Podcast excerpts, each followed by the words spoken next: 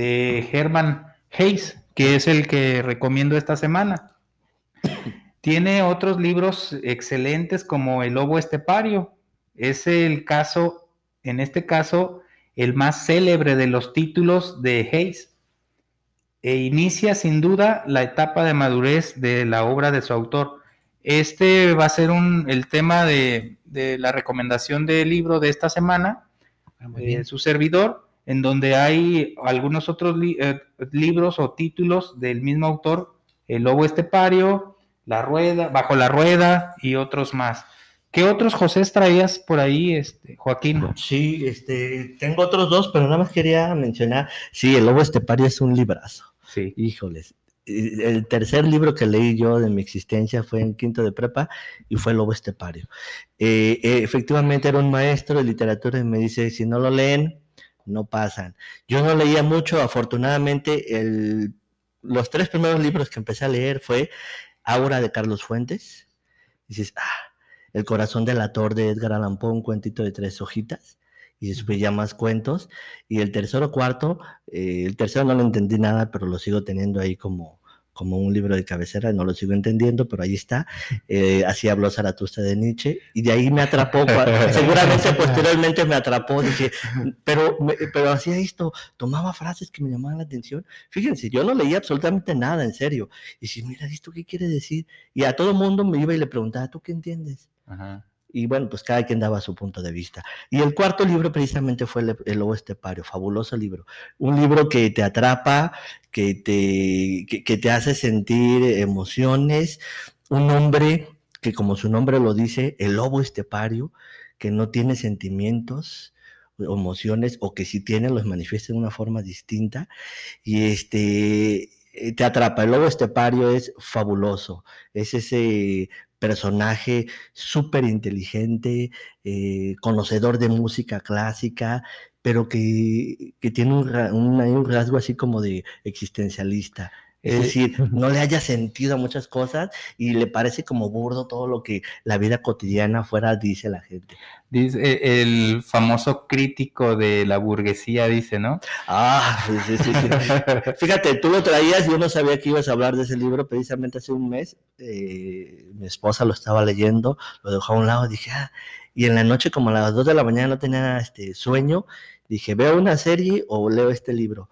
Y nada más agarré el libro, la primera línea cuando menos me di cuenta ya llevaba la mitad del libro y eran ya las seis y media de la mañana y dije, fabuloso, sí. El segundo libro que yo traigo aquí se llama El principio del placer de José Emilio Pacheco.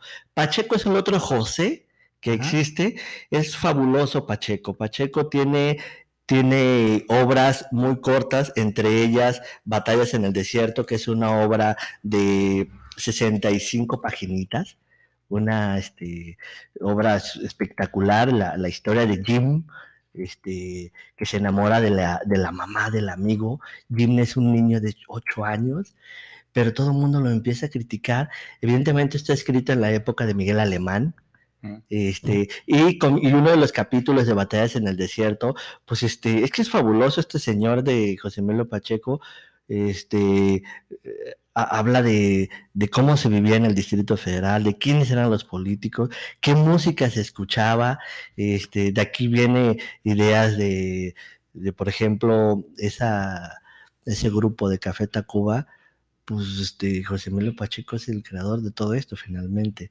Este, y tiene una prosa sumamente sencilla, los atrapa.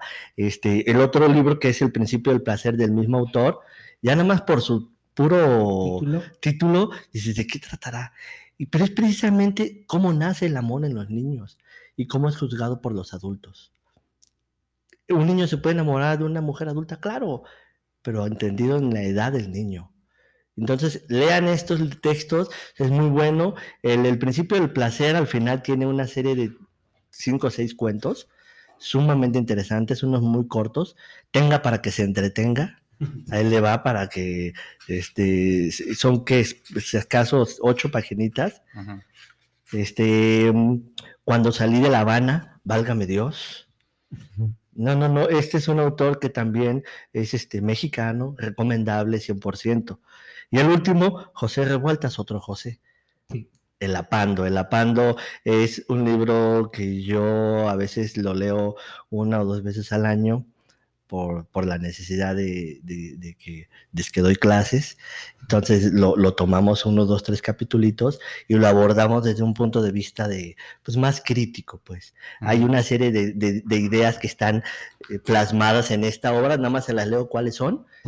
Dice humano, no humano e inhumano, eh, libertad, disciplina y control, vivir una vida con plena conciencia, de cuerpo presente, cuerpo razón a su manera, arte y sensualidad, de las virtudes y los vicios entre el ser y el lenguaje, sobre el conocimiento, causar sufrimiento y otras personas. Ahí se los dejo para que este, pues, le este, se, nos vengan a visitar y se lleven. ¿Esos libros están disponibles aquí en la biblioteca? Eh, eh, sí, están disponibles. Estos son míos con excepción de Batallas en el Desierto, este sí de la biblioteca. Los otros son míos, pero sí están en la biblioteca. Son autores que siempre van a estar en las bibliotecas porque pues, son muy, muy, muy, muy conocidos. Muy bien, estos, libros los van a encontrar aquí en la Biblioteca Central. ¿Cuál es una técnica para leer? ¿Quién tiene una técnica para leer que sea sencilla para que los que nos están escuchando se animen precisamente a agarrar un libro y que no digan, ay, es que nos trae dibujitos, ¿no? ¿Cuáles, no sé? Bueno, no menosprecies los libros con dibujitos, ¿eh? Porque ah. hay libros muy buenos. Y... Hablando de Mafalda, que acaba de fallecer su creador. Su creador. Sí, los libros con dibujitos pueden... ¿Cuál es la técnica que utilizas, por ejemplo? Bueno, yo no tengo una técnica en particular. A mí me llama la atención el autor, el, libro o el tema y lo tomo y lo leo aunque últimamente me he hecho muy perezoso para leer gracias a, Netflix y a, estas nuevas plataformas, pero sí, este, no, no, no, no tengo una técnica, no, no sé, Joaquín. Yo, depende del estado de ánimo, el lugar donde te encuentres, eh, mucho tiene que ver todo eso. Eh, leer un texto es, este, eh, es fabuloso, pero tienes que conocerte un poquito cuando depende del estado de ánimo. Yo, por ejemplo, estos libros, por donde yo lo abra, lo comienzo a leer y lo primero que hago es que si me llama la atención, le continúo hasta donde esté el punto y ya decido si me voy al principio, continúo ahí. Claro, los cánones dirían, pues hay que primero leer la contraportada, el índice, te da ideas, pero yo al, muchacho, al joven, a mí mismo, dejo que, que explore de una manera libre y a partir de esa libertad se va creando él mismo su propio método. Mm. Por ejemplo, si me llama la atención, este lo comencé a leer hoy en la mañana y comencé, dije, ay, a ver, estos libros que están aquí. Y ya cuando me llamó la atención dije, no, déjame comenzar. Dije, ah, fabuloso, llegaste a la página 30 y dije, ah, qué, interesante. Ya recordé, este libro de La Pando, por ejemplo, está hecho en película, búsquenla. En YouTube hay una película de La Pando, es precisamente, no es para niños, es para adolescentes en adelante, porque La Pando es la historia de un joven este, que está en la cárcel, y como la mamá le, va y le lleva la droga y cuentan historias de, lo que es la cárcel y cómo las revisan a las mujeres y, un vocabulario florido muy interesante. Entonces, eh, ¿por dónde comienzas? Por donde tú quieras, lo que te llama la atención. Pero lo, que sí les digo es esto, antes de abrirlo, obsérvalo y hazte una pregunta, la que tú quieras. Ok, ábrelo, comienza a leerlo y vuélvete a hacer otra pregunta, la misma u otra. Y conforme vas avanzando, realízate preguntas de tal manera que eso te va a permitir si te está enganchando la historia, si te está gustando la historia, si le estás sacando jugo, si te está aburriendo o qué está pasando. Pero preguntarse y hacerse una imagen previa, durante y después sirve mucho. Ok, ahora, hablaste tú de llegué a la página 30. Generalmente cuando agarramos un libro, a mí me pasa de que también llego a la página 30, 35. Entonces, esta es una técnica que alguna vez vi en un tutorial de YouTube en donde te sugieren, si trae 140 páginas un libro, pues lo divides en, en el número de veces que que lo vas a agarrar, digamos, divides las 140 páginas en, en las páginas que, ve, que lees en la primera sentada, ¿sí? Y, de esta manera estás leyendo sin temor a equivocarme un libro a la semana, porque en la primera sentada lees 30 páginas, en la siguiente 60 y luego otras 30 y así vas sumándole hasta que terminas un libro.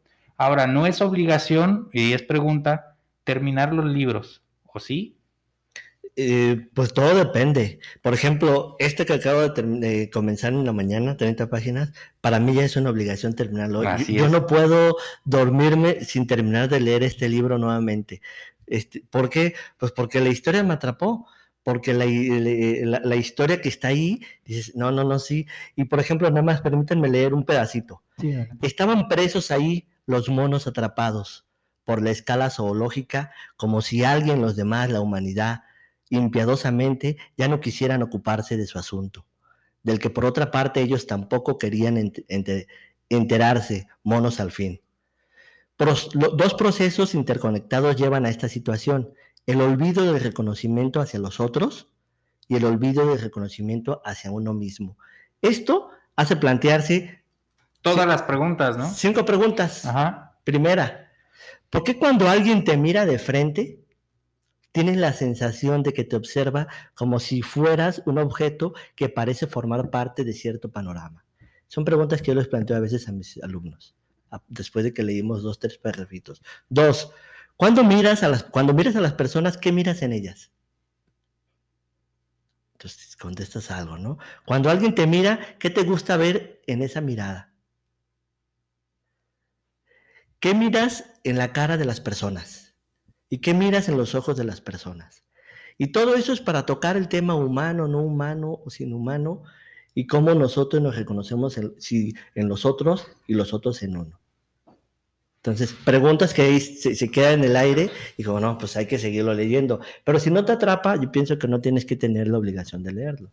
Yo hasta ahorita no he podido comenzar, hasta hace una semana, yo no he leído El Quijote. Y no lo quería leer, y no lo quería leer, y no lo quería leer. Hasta la otra vez que vi a mi esposa, dije, un libro tote, dije, ay. Y otra vez a las 2, 3 de la mañana lo dejo ahí y lo abrí y me enganchó. Claro, no lo he continuado a leer, pero ya por lo menos tengo el deseo que a lo mejor es momento de leerlo. Sí, eso es otra, el momento. El momento, el estado de ánimo, eh, el lugar, la atmósfera. Crear la atmósfera para poder sentarte cómodamente, sin ningún ruido, con una buena música de fondo, eh, una buena silla, un sofá, y comenzar a leer con las primeras páginas. Y luego reflexionar, hacerte las preguntas adecuadas, qué está queriendo decir el autor, ¿Qué, en qué momento de mi vida estoy en esta situación o en aquella otra, qué está tratando de decir el autor y qué, qué emociones generan en mi interior, ¿no? Sí, este, yo quería meter un comercial aquí cuando dijiste del ambiente. Quiero meter un comercial porque la Biblioteca Central, pues, cuenta con las instalaciones para que vengas a leer. Muy cómodo, tenemos muchas sillas, muchas mesas, una sala de consulta espectacular, de las mejores de Guadalajara, para que vengan y lean sus libritos, los suyos o los de nosotros, que al final de cuentas son de, ustedes, ¿no? Y ya para terminar, no sé si quieren cerrar con un comentario final, compañeros, porque ya vamos a pasar de la hora. Maestro Chemo. Bueno, pues agradeciéndoles a las autoridades, a nuestra directora Claudia Rivero, a los compañeros, a Joaquín, que movimos la hora de las transmisiones para que nos pudiera acompañar. Gracias a, todos que nos escuchan y estamos aprendiendo, estamos aprendiendo a hacer esto, queriendo llegar a sus casas y fomentar de alguna manera la lectura para que se se metan en el interior de un libro y puedan descubrir eso que los autores están eh, tratando de decir y que plasman precisamente en papel, en madera, en arcilla, en cuero, en todos estos soportes materiales en donde se ha escrito y se seguirá escribiendo hasta el final de la historia de la humanidad. Pues yo les agradezco eh, esta, esta aventura que se comienza, por lo menos de mi parte, porque creo que a través de la lectura, de la imaginación, la fantasía, podemos aprender este, sin haberlo vivido. O dicho de otra forma, nadie experimenta en cabeza ajena, depende cómo lo quieras tomar. Pero esta aventura de la lectura y de comunicarnos a través de ese espacio, este, suena bien. Muy bien. Pues a los que nos están escuchando y viendo, les agradecemos la paciencia. Esto fue Contraportada.